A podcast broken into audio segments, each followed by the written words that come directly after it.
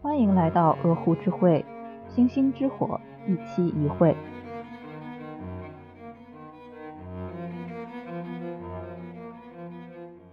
鹅湖之会已经在小宇宙 APP、网易云音乐、苹果 Podcast、Spotify 和微信听书上线，欢迎大家订阅、收藏、点赞、评论、分享。节目相关的内容建议、投稿和反馈，可以通过我们的邮箱或加入鹅湖之会听友群联系我们。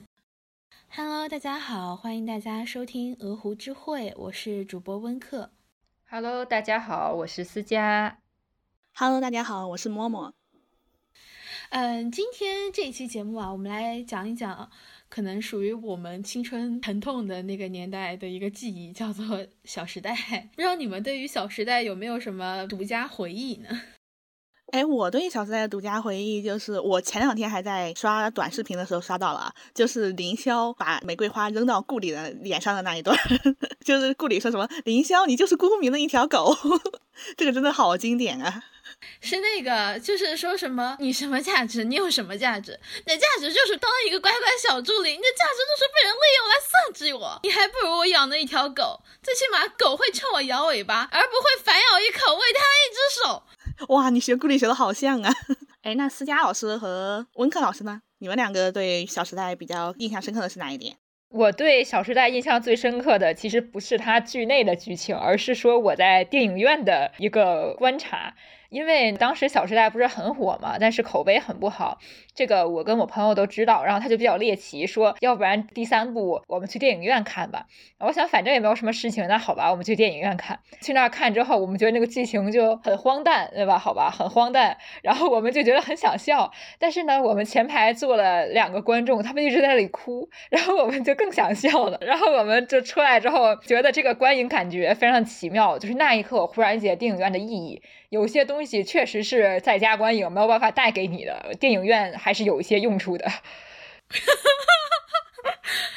再笑就不礼貌了。是的，就是其他观众的反应也是观影过程的一部分。可以给你带来一些新型的观影思考。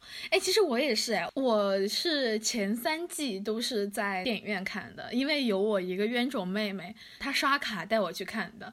然后每一季我们去看的时候，都是叫着进去，郁闷着出来。然后到第四季的时候，他那个卡用完了，就没有钱了，我们就没有去看第四季，因为就觉得这种东西吧，他如果不是发的卡去看的，就多少有点不值得。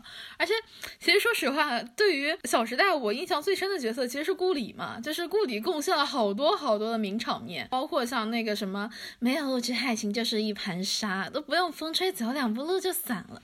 如果今天我顾里只是一个零补助金穷学生，你顾源会爱我吗？然后还有就是他的几场跟姐妹之间的吵架大戏也都很有看头，就是比如说那个什么发烂发臭，还有什么穿件衣服吧，你不恶心吗？比如还有说像顾里骂凌霄嘛，因为凌霄大家都知道嘛，就是极品恋爱脑，什么你就活该被男人折磨，被男人甩，被简溪甩，被周崇光甩。然后林霄，你闭嘴，你闭嘴，你闭嘴。然后就是拿那个玫瑰花歘就打他。其实顾里说实话，他确实没有林萧那么恋爱脑，但是吧，我也不知道他留着顾源有什么用。就是，对，顾源好像是一个什么工具人角色，就是他一直在跟顾里分分合合，呃，直到最后一步，因为演员的原因，他甚至都没有露脸。我们就当他们是已经分手了，好吧，皆大欢喜。我一直都觉得顾源是一个托李瓶，你知道吗？就没有他，顾里会更好。而且我觉得顾源他除了会激化姐妹之间的矛盾，没有什么好处，他还会朝顾里扔鞋呢。对，还给你。然后还有那个泼大粪撒狗血，这个演员台词也说不清楚，泼大粪撒狗血，蛮无语的。不过当时也情有可原嘛，因为他那个时候比较火。就是他那时候真的蛮火，而且估计也蛮符合导演审美的。其实《小时代》它主要的剧情讲的还是友情，但是呢，他们这个友情又不像我们常说的那种姐姐妹妹站起来那种友情，他们那个友情永远充斥着各种各样的歇斯底里、各种的撕扯。就像凌霄在最后一季的时候对顾里说的：“在你眼里，友情算个屁呀！”然后什么什么之类的。但因为他们的友情里面掺杂了太多的爱情了，他好像在写四个朋友是怎么谈恋爱的。然后又是怎么因为彼此的恋爱关系打起来的，又是怎么莫名其妙的突然和好的？他们和好也蛮简单的，有时候一个眼神，就好像有时候我能感觉到，可能导演想要尽力在传达一些女生之间的默契，但是他传达出来的感觉就给人一种莫名其妙的即视感。因为他没有感受过女性友谊啊，他当然写不出来了。对，我还记得是那一段很经典的泼红酒片段，就是他们吵得天翻地覆，每个人 都快要打起来了。然后结果顾里他爹在去他生日会的路上出车祸死了，然后所有人又回到了他身边，抱着他哭。然后最后那个 BGM 又响起来了，时间煮雨嘛，就开始煮了。这个时间的大锅一烧，这个雨啥玩意儿都开了。开完之后大家也没事儿了。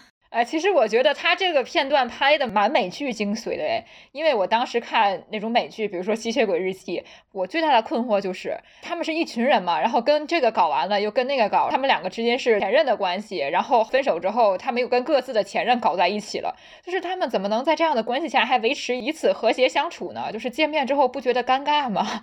我觉得就是《小时代》其实这点学到了青春美剧的一个精髓。哎，但是我觉得《小时代》更多原因就是它的逻辑性 不强。他好像就告诉你，女人做事是没有逻辑的。就想说，你不要去追求女性做事的逻辑，我们只要感受到她不停的反转、反转、反转，抓马、抓马、抓马，吵架、吵架、吵架，和好、和好，然后大家一起泪目哭。我觉得 BGM 就是它的逻辑，你完全可以根据 BGM 的变化来掌握这部剧的节奏和剧情。因为它的画面着实来说，就是虽然啊，很多人对郭敬明写的书或者说导的片子有特别多的恶评，但是你不得不提郭敬明，他舍得砸钱是真的，他确实往里面投了很多钱，包括像服装啊，包括像摄影什么的，浪费不是一种美德。哎，你们还记得凌霄摔碎的那个杯子吗？我后来看采访说，那个杯子好像是真的，价值上万，一只杯子几万块钱。Unbelievable！小时代主角是四个女孩嘛？但是这四个女孩的人设，其实在这四部里面都是比较扁平的。对他们没有什么成长轨迹，贯穿他们四部书的所有的情节就是谈恋爱、分手、谈恋爱、分手。对，然后还有所谓的姐妹吵架，然后再和好。也就是这样了。我们还必须要说，有一些只有小学生可能会感兴趣的谍战场面，比如说他们去偷公民关于 M 一的什么文件之类的，你们还记得吗？第三部的时候。哦，对，我记得电影里边拍了。对对对对对，然后还穿着那个夜行衣去的。对，但是我不知道书里怎么写的啊，这个我倒是不太清楚。反正电影里拍的就是很无厘头吧，就是比较小儿科的那种。感觉是纯摆烂，把我们的智商按在地上摩擦。我想起来前几天在网上刷到一个微博，然后微博内容是说，我小时候看《小时代》，然后里面说顾里送给了凌霄一根六千多块钱的香奈儿的发带。那个时候我想的是，我以后工作了也能送得起这个东西。然后现在精神状态，然后配了一堆那个什么尖叫、扭曲、爬行的那个。哎，这其实也是消费主义的一个崩塌瓦解吧。不是崩塌瓦解啊，我觉得可能还是加深的体现。但是至少年轻人他们不会再被这一些什么物欲横流、纸醉金迷的场面所迷惑了。至少我们青春的时候是会被这些 吸引到的。不，我们青春时候被吸引是因为我们对钱没有概念，但是现在我们自己赚钱了，发现钱很难赚，然后发现当时他们的生活是多么的奢侈，我们有多么的买不起，又觉得当时的自己很可笑，这才是破防的根本原因。哦，我突然想起来了，我之前真的被郭敬明害过，就是书里面写顾里用那个。什么加了钻石颗粒的洗面奶洗脸？刚开始赚钱那段时间，就是有钱有闲没脑子那个阶段，我就真的买了一个那玩意儿。就那玩意儿上脸，有的时候就觉得满清十大酷刑也不过如此 啊！钻石颗粒它不划脸吗？你脸不疼吗？疼，真疼啊！就除了脸疼之外，还有我那颗为消费主义萌动的心，一下子就被拍疼了。而且我发现，就是这四个女主，尤其是像顾里，顾里就是那种穷奢极欲的形象。但是你又说到像唐宛如，唐宛如那个形象也蛮极端的。就是那个书里面还是电影里面对唐宛如的描写都是是极尽壮硕，真的是说什么高中寝室的门也不算窄了吧？你不也是抹了橄榄油才进去的吗？然后那个时候你就会在想，门它再窄能窄到什么程度？所以就感觉这个里面四个女主形象都蛮极端的。像是某一种人格的一个极端化吧，或者是叫典型化。比如说顾里，她就是那种很典型的，或者说这个作者他想塑造出来就是那种典型的白富美嘛，对吧？大款，至少他想象中的，还必须要是上海白富美。呃，对，上海，对，还有上海是一个郭敬明的执念，非常重要的意象，就是在郭敬明的书里，尤其是在《小时代》这本书里面，上海简直就是这一本书的灵魂。那段时间给我一种很割裂的感觉，就我在想，我见到上海也不是这样的呀。就是他描述的上海，就是在哪都金碧辉煌，在哪都高贵冷艳的平行世界的上海。对，你的上海，我的上海好像不一样。我还记得我小时候看新概念作文，它里面有一段是说郭敬明他一就是从上海火车站下车之后，他感受到上海的那一种震惊和震撼。我当时还没有去过上海，我说上海这么金碧辉煌的吗？我都不敢去。上海铺路的不是柏油，可能是钻石。然后林萧就是那种中等的女生，就是那种好像没有什么特别优点，但是也没有什么特别的缺点，就是大部分女生可能的样子。而且还必须得是文艺恋爱脑的那种类型。呃，对对对，文艺女青年当时的一个普遍的观念吧，就是认为林霄那样的可能是文艺女生的缩影。哎，我感觉好像是傻白甜女生的缩影。可能在他本身的设定里面，凌霄是一个比较生活化的人。他生长的环境啊，就是一个不上不下的家庭，一个差不多的生活环境。说好不好，说差也不差，没有说好的像顾里那样穷奢极欲，也没有说像南湘那种就是扭曲爬行。南湘家庭也是一个极端嘛，就是那种爹不疼娘不爱，美强惨。哎，他也不怎么强。美惨又美又惨，跟她的惨比起来，她是太美了；跟她的美比起来，她又太惨了。小时代应该是最后两部里面，南湘在雪地里面哭着说：“他们说我有美貌，然后怎么怎么，可是我过的是什么日子？就是。”而且他们人物是不成长的，虽然虽然他的时间线在往前推，从校园到职场，但是他的人物好像没有什么成长。就是你会发现在学校里的顾里是这个样子，出了学校进入社会的顾里还是这个样子，没有什么太大的区别。啊，他们四个都没有什么太大的改变，没有任何的成长弧光。就是我还记得南湘第一部顾里就说你他爹快跟席城分手，然后第四部 他还没有跟席城分手，但是席城死了，但是席城死了，我就等着他那个什么的，他终于死了。你说又强奸又家暴的这么一个垃圾，对吧？他最后终于死了，那还不是天大的好事吗？我想放一个那个皇后那个表情包，是吗？好啊，这是天大的喜事啊。就是这个里面有一个浪漫化叙事啊，就是他最后死之前还给南湘准备了一个礼服，然后裙子对吧？那个白色的裙子。礼服裙，然后南湘还以为是公明送给他的，就是那种在你不知道角落里，我还是那么的爱着你，哪怕我深陷泥淖，但是我依旧愿意把你送向光明。我就不懂了，这种又青春又疼痛的人物塑造，到底是为什么会成为我们那一代的青春回忆呢？我上差不多应该是上初中还是高中，差不多那个阶段吧，每年都有好几部青春疼痛电影出现，什么《七月与安生》啦，什么《左耳》啦，什么《致青春》。那个时候青春疼痛，我都觉得疼痛的不合理。比如说陪着小三去打胎，就陪，然后自己还被车撞死了。有时候我都觉得这些青春疼痛电影，有的时候就像在加深对女性的那种刻板印象，好像所有年轻女孩不为了爱疯一次，不为了爱痛哭流涕，就感觉哦就没有什么了。所以就像在这部剧里面，这几个女主角她们情感连接主要就是顾里花钱了。对，我觉得也是。其实他们四个会出现在一个学校，本身就是一件令人匪夷所思的事情。对，就是他不仅顾里花钱了，然后还有呢，就是他们都谈恋爱，对浪漫爱有幻想，或者对浪漫爱有实践了，然后他们情感就这么莫名其妙联系在一起了。但是就没有基于他们本身性别或者说本身处境的一些描述。他描述的都很虚浮呀，一毕业就进大公司，对吧？因为有顾里带着，一毕业就进世界五百强，因为有我的朋友是老板，那我就一路升职加薪。其实这不是一个大多数人成长的一个路径。其实这种例外也没有什么，问题是他把这种例外描写的也很虚浮啊，就是没有什么现实性，就是像踩在空气里一样。他那个人物的台词也都很踩在空气里，比如说顾里，你不觉得顾里那个说话方式就都是老娘怎么怎么样，嘴里边每天都是这个牌子那个牌子。我看过书里的一个片段啊，他大概描述的是他一个亲戚的小孩玩他百达翡丽的手表，把那个手表把那个床头柜上面一磕，然后就怎么怎么样。他后来还说什么我进了什么什么的店，然后拿着一个什么什么包，然后买了一个什么什么样的香水。他那个什么什么基本上都是牌子，而且是不一样的牌子。这个说话方式就很那种 gay，你知道吗？说起这个，我就想起来了，你还记得第一部里面有拍公明早上在周崇光家里健身洗澡那个片段 啊？这是可以说的吗？对，然后又是那个大柔光，然后还有第四部里面他们玩游戏说脱衣服还是脱裤子，唐宛如他们玩游戏，然后又是拍上身是裸的，但是系了个领结，就是蛮 gay 宁的啊，这这是可以说的吗？就是。呃，镜头语言，好吧，就是我们只在描述这个剧的镜头语言。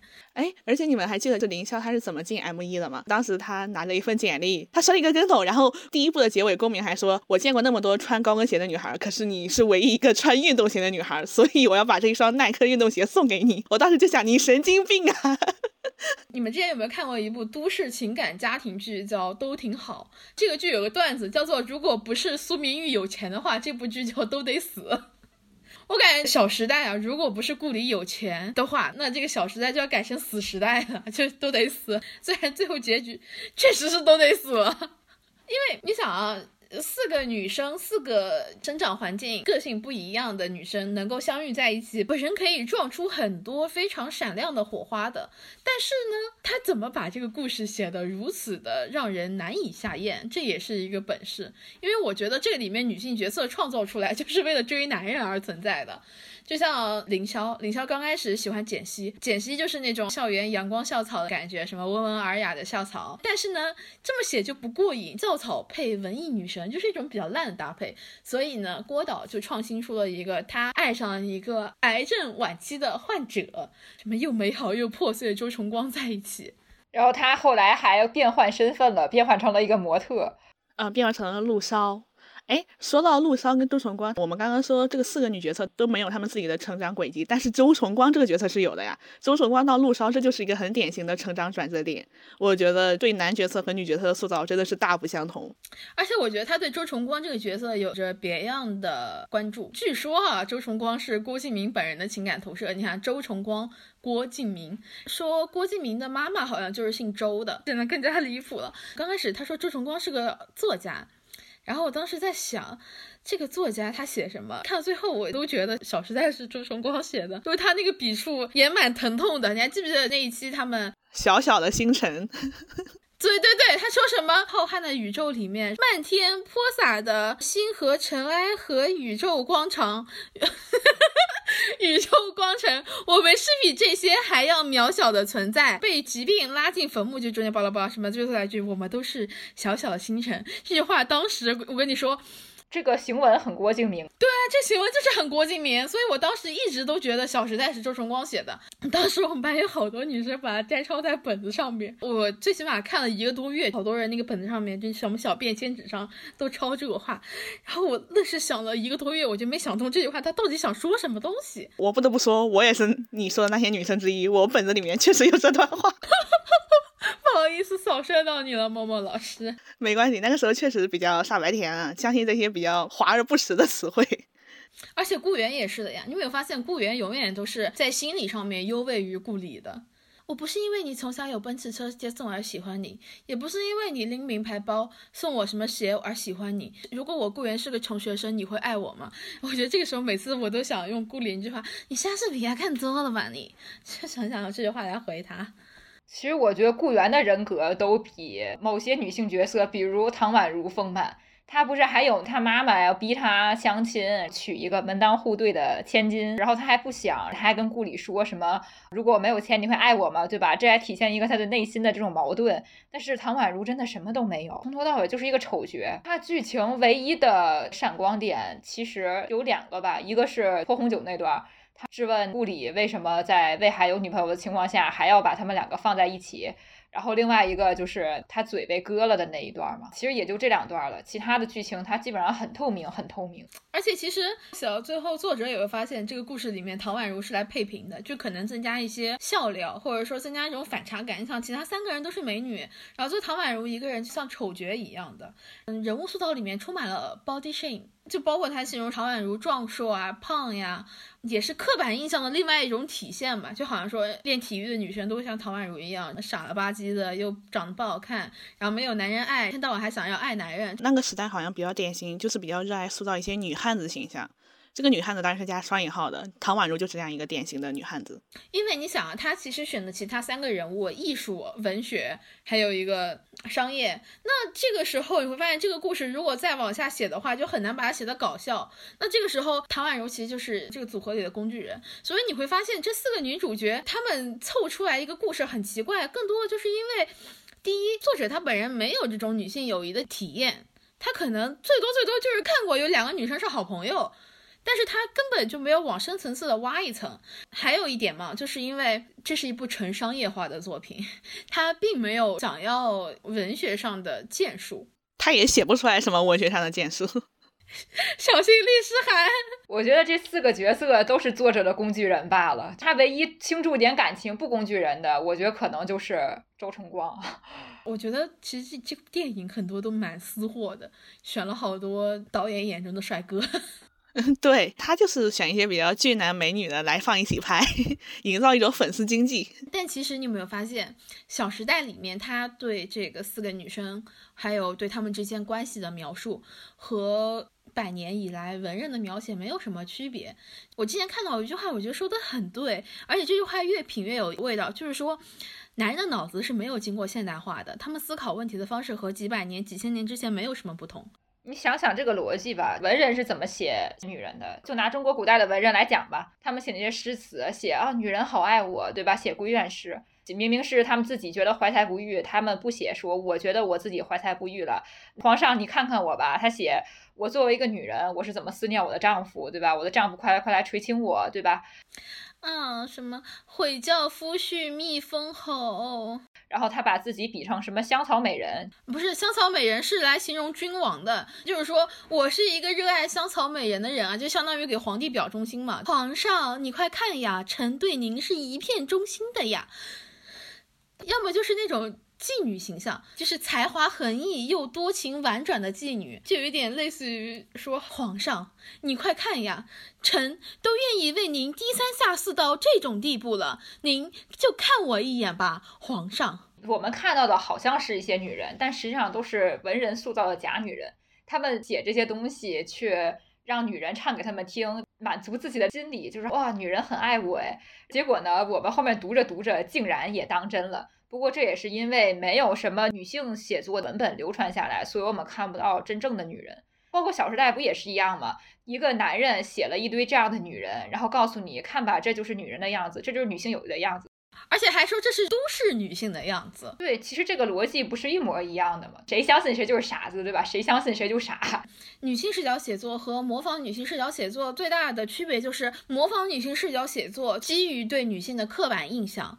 然后去写作女性，而在这个过程当中呢，又加深了对于女性的刻板印象，就好像女性都是那种什么悔教夫婿蜜蜂侯呀，愿逐月华刘兆君呀，哭天抹泪的，爱而不得的。哎，说到模仿女性的笔触，这让我想起来，我们看《小时代》第一部啊，有一段是郭敬明是照抄穿普拉达的女王的那一段，就是从凌霄去 M 一面试，还有凌霄去向周崇光要稿子。在穿普拉达的女王里面，凌霄这个角色是安妮海瑟薇，安妮海瑟薇去敲杰克罗琳的门，去向他要稿子。然后在《小时代》里是凌霄去敲周崇光的门，向他要稿子。这个导演还有这个作者，他就一直在模仿电影里面还有文学作品里面女性的形象，还有女性的作品。因为他们了解女人，本来就是通过刻板印象了解女人，他们根本就不了解女人的生活，也不了解女人的身体。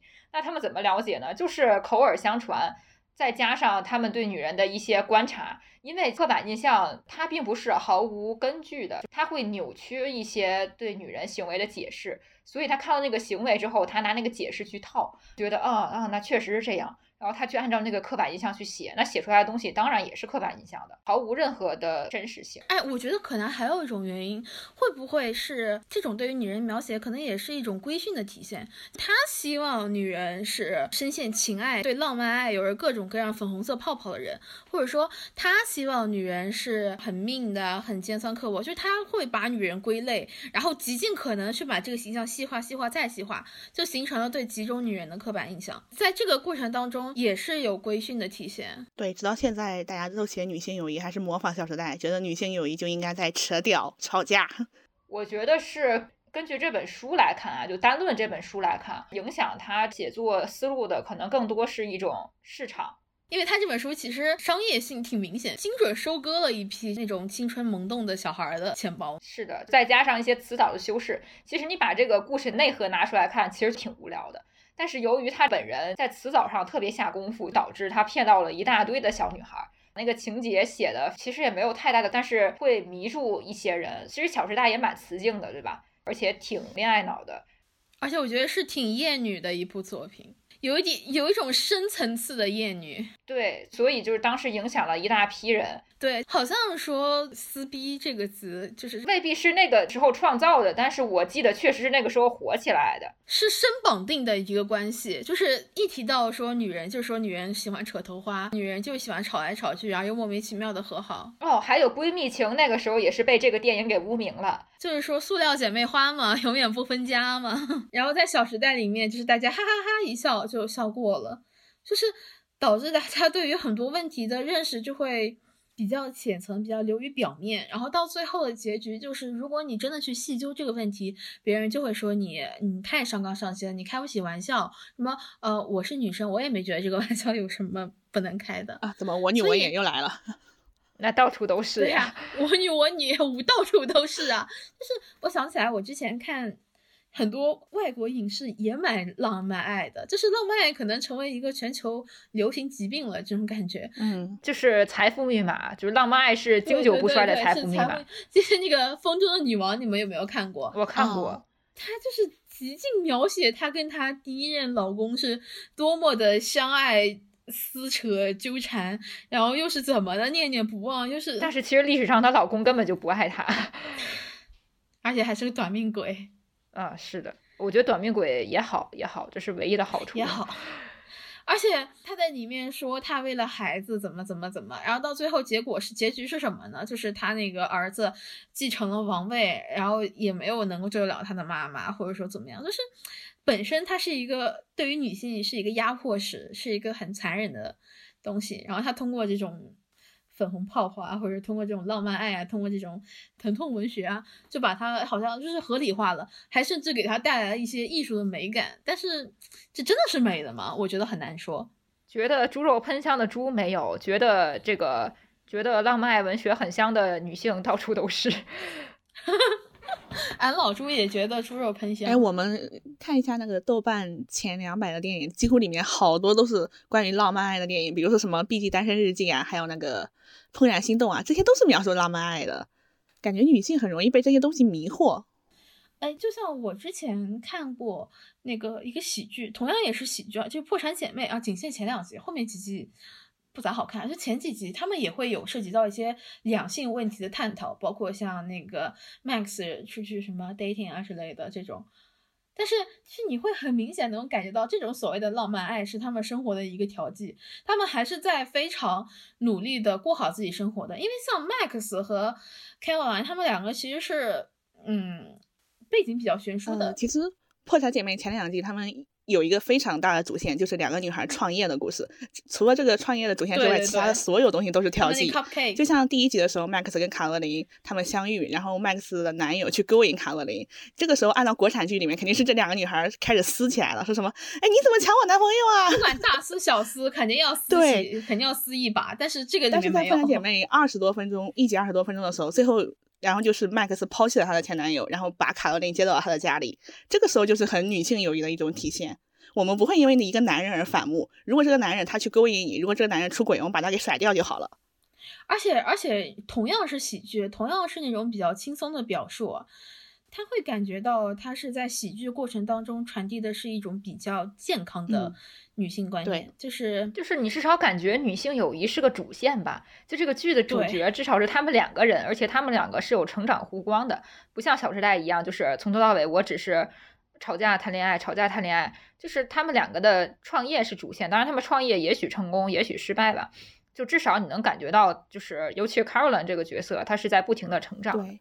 其实麦克的也是，他是被卡罗琳一步一步带的，对生活充满了希望。对你明显感觉到，刚开始你看到 Max 的时候，你会发现 Max 这个人特别的厌世、消极，就是那种算了算了，老娘生活就是这个样子，我还能怎么样呢？但是呢，他这这种生活状态遇到那种非常乐观、乐观中带一点天真，就是那种清澈的愚蠢的 Caroline，然后就会他们就会碰撞出火花，就是这样一种生活环境悬殊人碰撞出来火花，是我们希望能够看到，或者说我们乐于看到这种女性友谊的一种尝试，或者说女性友谊一种模式，一种一种。探索，但是你想，同样是那种生活环境相差悬殊的，比如说那个南湘和顾里，他们就撞不出来这种火花，他们只会南顾里说跟他分手，南湘说啊不爱他，而且南湘还让是不是南湘让西城去迷奸了顾里，我不记不太清了，没有，他是意思是说你有本事你睡故里看看啊，对对，然后啊然后。其实我当时看到看到这个情节的时候，我真的蛮迷惑的，因为他好像还真的去迷奸，他就是迷奸顾里了，然后顾里还给他打钱让他封口费。我说这种东西你不报警吗？而且而且南湘还去怪顾里，你知道吗？就是，哎，那个泼红酒不就是因为？嗯，南湘觉得席城和顾里睡了，然后就把红酒泼到顾里头上。你有本事你去泼席城啊！不，他爱他。对呀，这种事情如果假设落到我身上，没有诅咒我闺蜜的意思，都不用我动手，我闺蜜直接咔咔两刀就把那男人捅死了。对呀，就是，就是我觉得是蛮反女性的，就是有点。嗯，对，就非常厌女，觉得女性之间的友谊是一戳即破的。对，哎，其实说起关于女性友谊比较深层次的描写，我们就不得不提我的天才女友。对，她简直是女性女性主义作品的标杆。就是我觉得，就是至少在前几年的作品里面，没有什么作品能超越她的吧。是的，就是 Lila 和 Leno 嘛，她们两个也是就是差异比较大的女孩。他们的差异不是，就是他们都是出身底层，所以他们的差异不像《小时代》里面那个差异是明显的身份差异。他们的差异主要在于性格上，因为 Lila 是那种是的很尖锐、呃很锋利的性格，所以导致他在就是社区里面经常被视为异类。但是莱农其实是看上去就是外柔内刚，他看上去其实很温和，但是心里其实很坚定的。然后他们之间其实也会有一些矛盾，但这个矛盾的处理就跟《小时代》非常的不一样。其实我感觉这就很像我跟我跟我的闺蜜，我跟我闺蜜应该认识应该有十六七年了，然后就是从小玩到大的那种嘛。呃，她都是属于那种就跟 Leno 差不多，就是很温吞，然后做什么事情都是比较循规蹈矩，但是她内内心是那种比较反叛的女孩。但是我可能就是从小对于一些我看不惯的事情，我就会跳出来，或者说怎么样的。然后她有时候也会觉得我可能比较莽撞，但是她。他能够跟我共情吧？我觉得可能是因为我们成长环境，或者说，呃，我们有一种长期相处的默契，所以这个并不足以说不会出现像《小时代》那种什么他泼我红酒，我扯他头发，然后又拿起什么玫瑰花互打这种情形。因为真实的女性友谊，很多时候女性友谊产生的基础就是共情，这种比较深层次友谊就是共情，就是那种虽然我们可能生活环境不一样，但是。还是会有一种深层次的共情存在，但是其实就是就是我们刚才讲那个《小时代》，他对女性有的想象就是不停的泼大粪、撒狗血，然后为了男人去 互相扯屌。但是另一种，对，然后另一种女性友谊想象的虚假的极端就是我们之间什么也没有，我们一起手拉手，然后就是呃就是啥事儿也没有的那种。我觉得那种的话其实也不完全真实。就是其实也蛮虚假的，因为两个人在一起，他肯定会有争吵的，没有任何一段友情或者是说别的感情没有任何争吵，这是非常虚假。对，我觉得就是丽娜和兰农这个他们的友情，我就非常非常真实。你看他们，他们虽然一直有矛盾。而且他们的矛盾很多时候是隐秘的，是以就是兰农的心理描写来进行的。就比如说丽拉小时候那个才能比较突出嘛，她写那个蓝色仙女那个作文被老师表扬了，对。然后就是莱农其实心里她是一个很要强的女孩，所以莱农心里其实很嫉妒她。但是这种嫉妒可能丽拉一辈子也不知道。就这种这种事情，很多矛盾都是埋在心里的，是隐秘的。包括他对丽拉这种人格的，就是。羡慕，就某种意义上是一种羡慕吧。他觉得他自己做不到 Lila 这个样子，他觉得 Lila 身上有一种魔力。但是其实我我当时还想过，如果把这个故事反过来，如果是 Lila 写这个故事呢，会不会有什么不同？后来我想想，可能也没有什么不同。就这本书之所以叫我的天才女友，其实既是 Lila，就是就是他就是对两个人的，既是。莱农也是莉拉的天才女友莉拉也是莱农的天才女友。你把这个故事反过来，可能也不会有什么根本上的区别，只不过是这个故事恰好选择了莱农的视角而已。我还记得，就是我的天才女友里面有一个情节，就是。呃，做梦嘛，莱农就是他说莉拉因为不喜欢他写的小说，就跟他大打出手。结果他一觉醒来是这是在梦里发生的事情，因为现实生活中他们不会这样。但是他们把这个宣泄放到了一个幻想还有梦境里面，用这种东西来处理女性之间的一些矛盾冲突。哎，我觉得这点非常巧妙。而且我觉得他对于那种细腻的情思就描写的很真实，就不会就他有时候写的就是那种可能。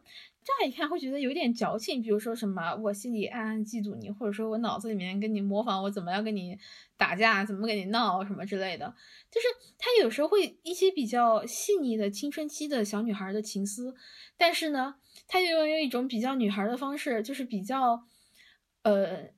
正常女孩的思维模式去把这个事情解决了，就会体现就是她的这个友谊，她是有成长的，她是有多面性的，不是那种特别单一、特别刻板的那种形象。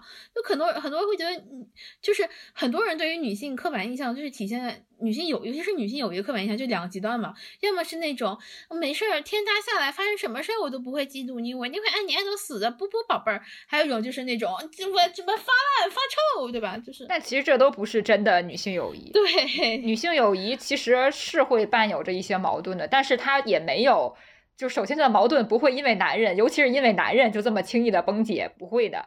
但是他也没有说就是真的像那个描述的那么大团圆那样。就是一成不变，然后非常虚假。他的友谊其实就很跟世界上所有别的友谊是一样的呀，他并不会因为这个友谊的主体是女性就有什么任何的或者任何的变化。如果说真要有什么不同，那可能是就是女性的共同运命运造成这种女性友谊的特殊性吧。就比如说面对男人这个事情吧，这部剧就提供了一个很好的范本，就是说不是涉及到与男人的感情就一定要是浪漫爱的。比如说那个 Nino 莱农的暗恋对象嘛，对吧？他这个男人其实一直是有滤镜的，这个滤镜一直持续到他中年时期，他都有了，对他都有两个女儿了，然后他对这个男人还是有滤镜。但是丽拉其实前面已经以身试法了，丽拉跟那个她的前夫离婚之后，不是跟那个 Nino 在一起了吗？跑了嘛？但是实际上她告诉莱农说，这个男人不值得，就是这个男人是愚蠢的，这个男人的智慧，这这话不是他说的啊，但是这个男人的智慧是没有根基的，他根本就没有你想的那么好。然后莱农还不信。其实他是他是不信的，直到他以身试法跟他在一起之后，他才相信 Lila 说的话确实是这样。但是就算是 Lila 跟 Nino 在一起的那个时候，呃，莱农也没有说完全的放弃他，他确实跟他闹过别扭一段时间，但是最后还是选择了去回到他身边，因为 Lila 对他的友情在他的人生中是持续不断的存在的，即使说 Lila 这个人不在，但是他的影响，他的余波还会一直存在。而且说到尼诺的时候吧，就是我记得莉拉好像她是在啊，在原书中她说了一段话，她说她这一辈子都在找别人来保护自己，因为她太害怕就是受伤了，她找尼诺来保护自己，然后尼诺让她害怕的时候，她又通过恩佐来保护自己，她其实是通过这些人，不是说来形成一个浪漫爱的情绪，而是说去找这些人作为自己的一个短暂的避风港。对，就是他对女男关系的描写和揭露是非常真实的，没有什么浪漫爱的想象成分。即使有，就是也被他自己打破了。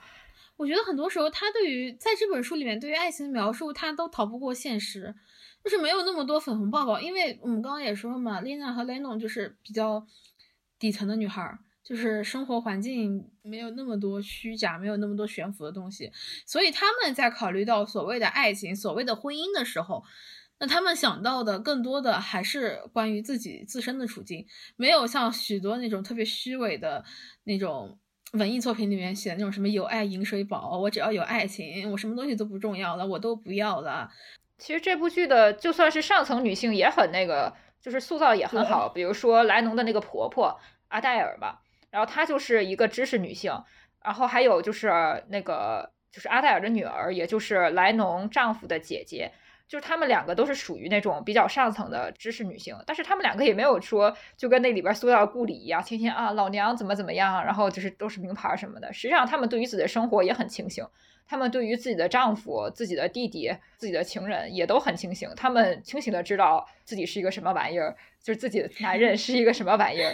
然后那个玛尼亚罗莎女儿还提醒莱农说：“我弟弟。”她就是一个孬种，对吧？她配不上你。无论是上层的女性，还是说底层的女性，我觉得这部剧都有一个很好的呈现，就是这里的女人是一个正常女人，她们会用正常人的方式思考，而不是说对方虐待了我，我还死心塌地的跟着他。因为我觉得它里面写的女人是一个基于女人的本能反应，就是无论再怎么样，是所谓的上层、中层还是底层，她们都是被男性社会吃的对象而已。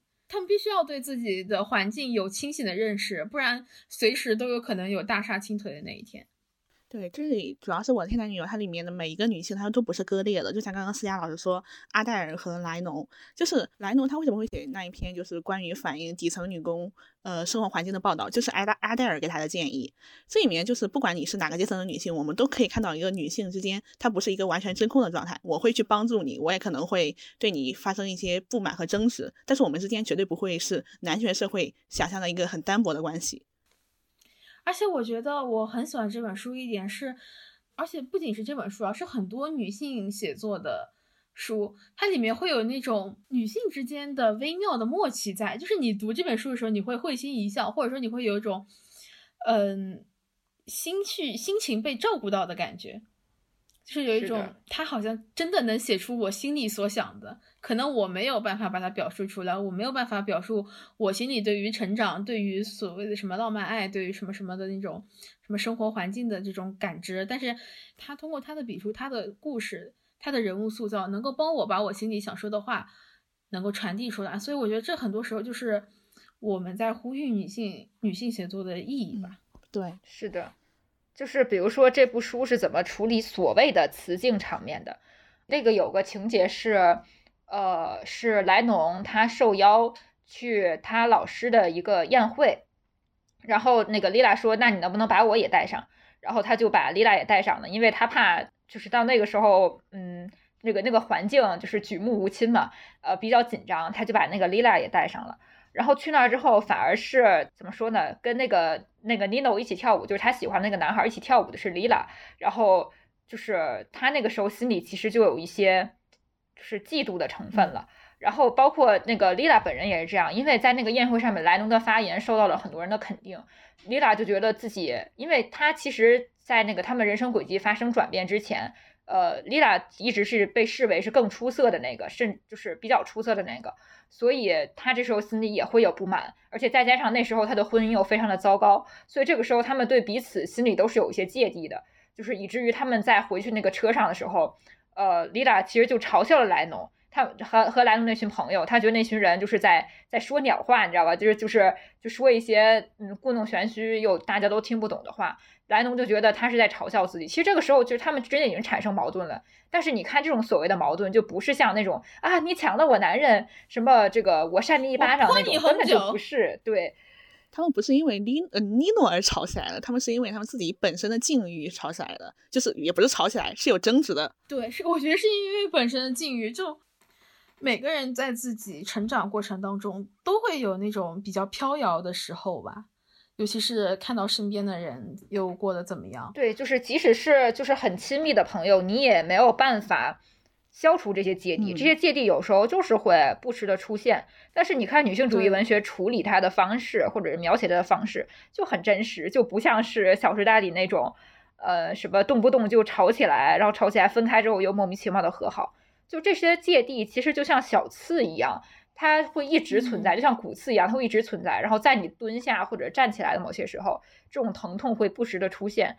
然后当它发展的越来越大的时候，可能就会导致呃一些就是比较严重的后果。但是如果它没有那么发展壮大起来，可能它也就自然而然的消失了。我觉得这是很多时候。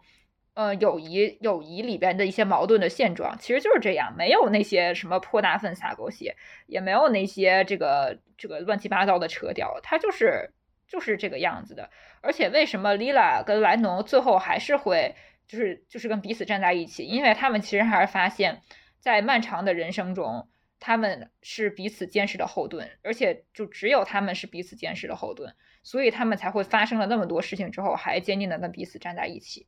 我觉得这个其实是很值得唏嘘的友情，嗯，而且他们两个不只是单纯的朋友，他们也是那种什么吧，学习、工作还有生活中的一些对手，因为他们两个是一种竞争又相互珍惜的一个关系。而且我觉得女性写作和模仿女性写作出发点和落脚点都是不一样的。像《天才女友》之类的，真正的女性写作，其实它最后的关照点都是在女性成长本身。无论说所谓的爱情、事业什么的，它最终会回归到他们之间真挚的情感和对于女性本身发展的一个关照。但是那种模仿女性视角写作，它 到最后告诉你，就是你得找个男人呀，宝宝，你得擦亮眼睛找男人。这个时候你就能够发现了，就是可能给大家一个参考标准吧。就是如果这本书讲所谓讲女性友谊，讲到最后就是一直整本书就是就是凑远了看，就是挑男人三个大字的这种书，千万不要看。看到最后不会给你带来任何思想上的注意。而真正的一本好书，它那种就是能够让你时不时的回想起来那个情节，你还会再咂摸品味一下，甚至可能跟你自己本身的生活都会有一定的对照。嗯。其实我看现在很多推的所谓的，呃，什么女性友好的书也好啊，剧也好啊，其实就是是很偷懒的。就比如说某些大女主剧，对吧？或者某些职场 剧，它只需要遵循某一个复制的模式就好了。比如说啊，一开始这个女主的男朋友劈腿了、出轨了，然后分手。果断分手，对吧？然后这个女主大家抱头痛哭，说什么姐妹，我一定跟你站在一起，我去帮你报仇，去帮你骂那个渣男。对，然后后面就是假如说这个女主，然后一路搞事业，然后搞事业一路升职加薪，然后中间再遇到一个好男人，对吧？然后她跟这个好男人再发生一点什么，然后达到人生巅峰，对吧？这就是一个比较标准的大女主剧本了。我这说的还算好的啊，其其实现在很多的剧甚至都达不到这个达不到这个标准。是的。就这么一个模式，其实你说谁写不一样，对吧？就基本上就是现在你只要学会了，很多编剧都可以写出，都可以写出这个模式。但是其实我们讲，这其实那个不是真正的女性写作，或者是不是真正的女性创作，因为真正的女性创作必然是出自女性且属于女性的，而且它必须要贴合女性的生长的轨迹，就是它对于人物弧光。对，是真正的发源于生活的。你会发现，很多女性作家在写女性的时候，不是那种特别矫情的渲染，也不是那种特别精致的文字，就是它更多的是一种非常细腻的情思，是一种非常。真挚的眼光，他在用他最真挚的眼光去观察这个世界，写下他对这个世界世界的观察和思考，所以他才会给我们带来很久的感动，才会让我们无论是跨越多少年再去阅读这样的作品，你都能够和他有感同身受的感觉。对，主要是看身为女性的我们能不能在这部作品里面找到属于你的共鸣，属于你这个性别的独特的共鸣。其实我觉得女性主义写作是有三个不同的主题，这三个不同的主题它不是呃完全并列的，它其实可以说是递进的。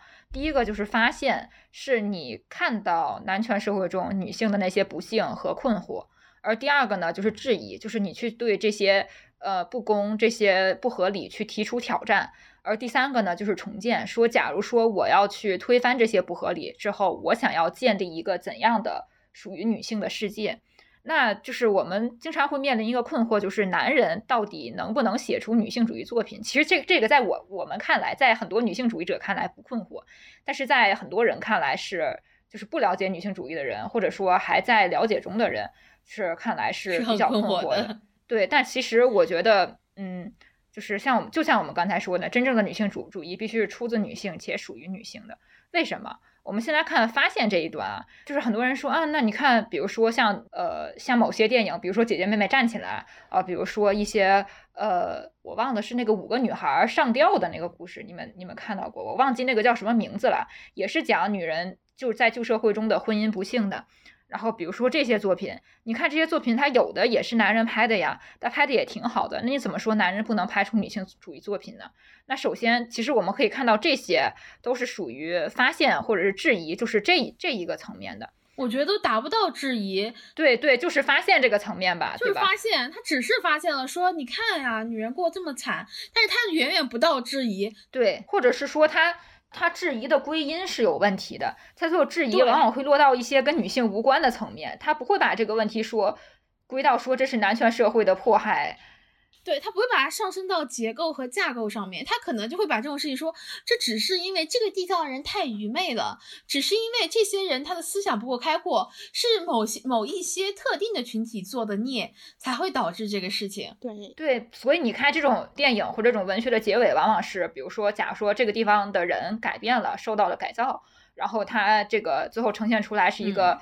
呃，你好，我好，大家好，大家都欣欣向荣，或者坏人死了，对吧？就坏人死了，然后这个呃，女人的生活就变好了。但是据我们的了解，事实真的是这样吗？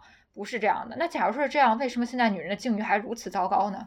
对吧？你让我想到了那个大红灯笼高高挂，大红灯笼高高挂不就是它就停在了质疑这一步，它没有去重建了，最后的结局就是。巩俐演的那个女主，她疯了，她继续在这个宅子里面疯着生活游荡，然后又出现了一个新的新的姨太太，也就是新的女主。对，就是他其实发现和质疑是某些，就是其实这已经是很少很少的男作家能够达到的部分了。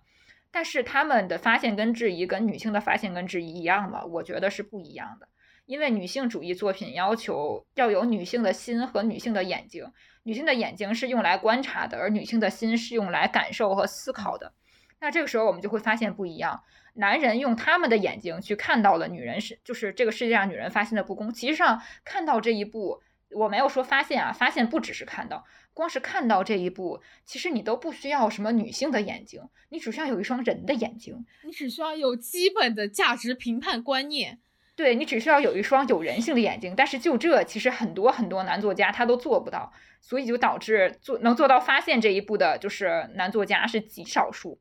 但是他的发现跟女性的发现一样吗？不一样，所以就这就导致了走到质疑这一步的时候，他的归因也不一样，而且他的心跟女性的心也不一样，所以他的归他的归因必然不会归到男权社会的身上，因为他本身就是一个男人，他就是男权社会的一部分啊，他怎么可能会自扇嘴巴子呢？就算扇，他也不会用力扇的。然后他他会归因到，你看这是一个坏男人，或者说你他会归因到这都是阶级问题，这不是不是女男问题。或者说他会归因到说，可能是我本身有一点比较封建思想，那那怎么办？但是我可以接受改造呀，对吧？我会接受改造的，然后接受改造之后就好了。我自罚三杯好吗？男作家通常会归因到经济社会，还有就是各种的。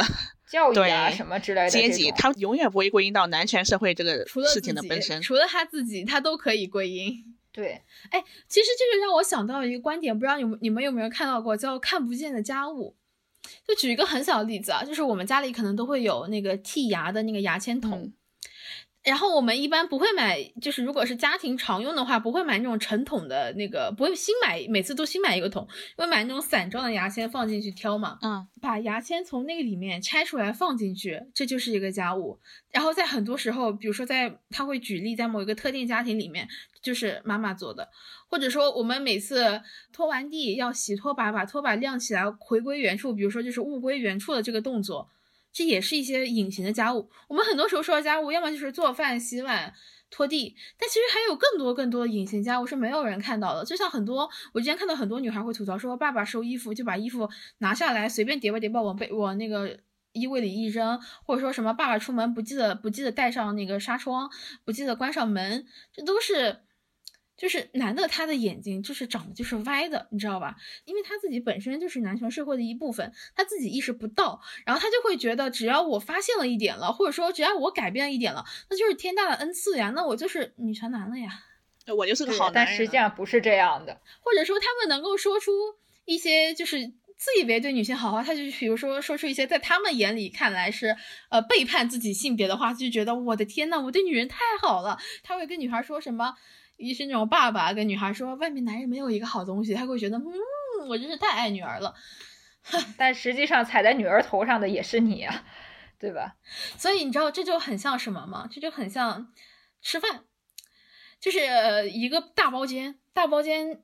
里面勉勉强强能挤进去一张大桌子和一张小桌子，但是那张小桌子刚开始没有放进去，进去的时候是一张非常大的桌子，它占据了整个包间最好的位置，最佳的空调出风口的位置，然后最好的城市夜景，是一个非常华丽漂亮的大桌子。而这个大桌子上坐满了什么呢？坐满了男人，他们在这里觥筹交错，在探讨一些非常高深的话题。探讨说啊，我们觉得我们下阶段这个男性写作的这个目标吧，可能还是要多关心一下我们身边的女性，毕竟大家都是有老婆的，要爱护爱护老婆嘛。这就是什么？这就是男性写作，就千百年来男性写作的样本，就是他们就是坐在一起写一些自以为很感动，然后自以为说什么很真知灼见的东西，然后这个时候女孩进来了。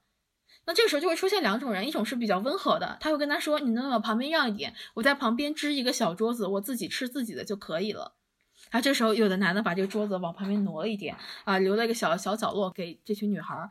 那可能有的人觉得走到这一步就够了啊，我们已经在男性占据的主流市场里面拥有了一席之地了，但是其实是不够的。你想要真正的和他们坐到一个桌子上吃饭是不容易的，就得把桌子掀翻。对，这就谈到了女性主义文学的第三个主题，就是重建。重建的重建的前提是什么？重建的前提是推倒重来，对吧？是推翻你才可以重建。为什么说做到重建这一步的男人没有？就是因为他根本就做不到推翻这一步，他不可能推翻的。他们不可能掀自己桌子，对他顶多出现一个什么改良过的一个版本，但是推翻是不可能的。所以这就是为什么只有女性能够写出女性主义文学，女性主义文学也必将归于女性。就是男性创作文女性主义文学，在我这里是根本就不存在。他们只能拙劣的模仿，对。或者说他们会那种说，呃，会邀请一部分女性过来，可能旁边那桌女性在旁边沉默的吃着饭呢，他会邀请几个，邀请几位幸运女生跟他们同桌吃饭，给他们加上座位。但可能一桌有十个男人，最后只能邀请两三个女孩，那你觉得这是合理的吗？这是不合理的。而且就是你以为你坐在桌子上跟大家一块儿吃饭就是平等的吗？你真的以为你真的能占据男性写作这个大市场吗？也不能。笔在他们手里，为什么男性写作不是女性写作？就是被笔在他们手里，女人是他们塑造的，对吧？他没有女人的情感体验，没有女人的就是生理体验，也没有女人的处境体验。不要跟我说什么 gay 的 gay 的这个处境是女性的处境，那还是不一样的，那根本就是不一样的，好吧？对吧？他也没有女人处境体验，他什么都没有。你让你让他们拿什么写女性主义文学？用他们的观察结合刻板印象，然后一起写出来的女性形象吗？对吧？你想想就觉得很荒谬啊！就是真正能让你跟他所谓的说同桌吃饭、同长竞技，那首先要做是什么呢？就是把他们原来桌子掀了呀，就是上去进门，啪给桌子给他抬了，跟他说，要么大家一人一半，公平起见；要么大家就都别吃。不是不是什么大家一人一半，要么你们走我坐着，要么你你们就赶紧给我滚下去。对，确实。你们走，因为你们已经占据这个地方太久的时间了，对吧？那也该风水轮流转，也该换到我了吧？对，所以说，真正能让你坐上谈判桌的，并不是靠男人的怜悯和施舍，说你来吧，你也来吃一口吧。No no no no no，真正能让你坐上谈判桌的是你掀桌子的力量，你能不能抬动这张桌子？你敢不敢有这个勇气站在那边跟他们较量？就是他们写他们认为的女人是什么样的，像那个茨威格写那个什么陌生女人的来信，陌生女人的来信，对吧？就是写一个女人爱男人爱的要死，但是她只是看了那个男人一眼而已。然后，然后他们他们就说茨威格是最懂女人的男作家，放屁，纯属就是放屁，对吧？所以女作家，女作家能拿起权力的，就是工具是什么？其实就是你的笔。去写女人，去写真实的女人，去从把男人从你的故事里赶走，不要塑造那种高大伟岸的，就是神奇的那种男人，然后再去给其他的女人看，说告诉你，然后看吧，男人就是这样的，去爱他们吧。就是当时我们我们之前讲过那个早期的女性主义者凯瑟琳帕尔，她以身犯险，用自己的名字。去出版了自己的作品，甚至差点导致杀身之祸。她不是为了让你这今天去写这些东西的呀，对吧？我觉得她看了可能都要就是扶额，说为什么？就是当时为什么我要这个样子？我好不容易出了一本 meditation，你怎么给我搞成这样了？不要去寒了那些女性主义前辈的心。而且而且，女性作家的市场份额不是男人让出来的，是女人抢出来的。你不去大量的写，你不去尽沉下心去做优质的女性主义的创作，那这杯羹永远都分不到你。是的。同时，我们作为读者的话，也要也要有就是支持优秀女性写作的嗯意识。意识对，很多时候有些读者就觉得，也不是读者错，很多时候是宣传宣传方面的错。他们会觉得说，只要是女人写的，那肯定就是女性写作。但我们之前也说过了，不不一定的呀，不是完全的呀。对，我觉得对女性写作要保持着一种审慎的态度。对，我觉得这个其实就是有人可能觉得啊，对女人不要这么严格。我觉得是没有什么关系的。尤其我觉得对女性主义作品，你严格一点，就是我的我的这种严格意思是说，就是从女性主义上面的严格，嗯，而不是说其他方面的。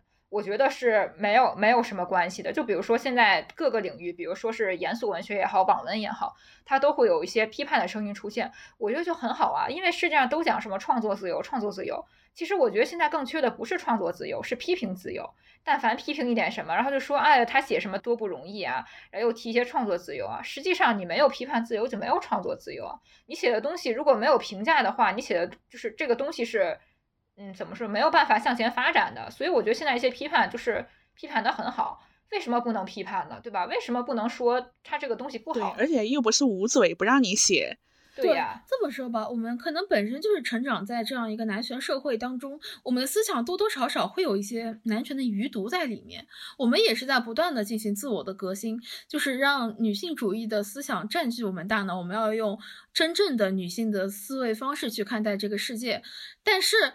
很多时候可能会有一些比较男权的思维方式会流露在我们的笔端，所以我们也在尽力的去避免这样的事情。那这就是批评和评判的价值所在，因为这样的话，不仅是作家在发现、质疑和重建，我们读者也可以去发现、去质疑、去重建，而。只要我们秉持着一种比较礼貌、比较理性的态度去质疑的话，那这样的质疑就是应当存在的。不然的话，如果一直是在一种赞美的声音当中去写作，会你的意识是没有进步的，还是存在一种比较固着的那种状态里面的。我觉得还是就是你这个作品一旦写出来了，就是要面临被评判的，因为你写出来是公开的，你不是写出来说啊，写出来只有我自己看。一旦把它公开出来，它其实就是面临着被评判的这个。境地啊，就是这个是很正常的，你不能够阻止别人的评判，就我觉得这反而是不公平的。那你你可以选择说我要不要改正，反正对，这个是你自己的事情。但是别人的评判你是没有办法阻止的，我觉得那不就是阻止评判自由吗？为什么只说创作自由而不说评判自由呢？我觉得这是不公平。对，其实我们也希望就是每一个读者、每一个观众、每一个消费者，你们都可以选择对女性主义真正友好、真正有用的呃一些，不管是什么作品啊或者商品也好。是的，因为市场它是由消费者来决定的。只要你选择这些，而去抛弃那些男权社会的糟粕，我们就一定能够迎来一个对女性更加友好的创作环境。是的，也不要对就是作者有粉丝的那种滤镜。我觉得这种粉丝思维简直渗透在各个方面的。是的，有的时候对什么作者或者说对画家什么的也是有这种，就感觉他他写的东西或者他这个画这幅画，呃，他就是我的恩人一样，就是他好像就是免费赐予我一些什么东西一样。但是你要明白，这画是他自己愿意画的。然后他是愿意画给你看的，你不欠他什么，知道吧？就是他画的好或不好，就是你都可以说，你可以说他哪画的不好，你只要有理有据，为什么不可以？对，这也是为什么我们这一期会把《小时代》拎出来讲的原因。对，就是大家可能都觉得这《小时代》这种作品上纲上线没有必要吧，但是很多时候是有必要的。我们每个人。都都在发现、质疑和重建。我觉得，对于女性权益的思考，很多时候都是要落，最终最终的落点是要落到实践身上的。就像我之前在消费这一期，或者说在之前每一期里面，我都会强调说，每个人要学习的就是女性的思维方式，每个女孩都要有自己的思维方式，都要有符合自身权益的思维方式。你要通过这种思维方式去思考、去认识你所在的世界，然后不断的去质疑，然后不断去重建自己的世界。因为无论我们在听再多的播客、看再多影视、读再多的书，我们想要如何在这个社会上生活下去，最终还是要靠什么？最终落点还是在于实践上。而这个实践很可能就是你买的一张电影票，你购买的一件商品，你读过的一本书，这就是你实践的一部分。所以，带着女性的思维，带着女权的思维去发现、去质疑，然后我们一起重建这个世界。那今天的播客到这里就结束啦。拜拜，拜拜，拜拜。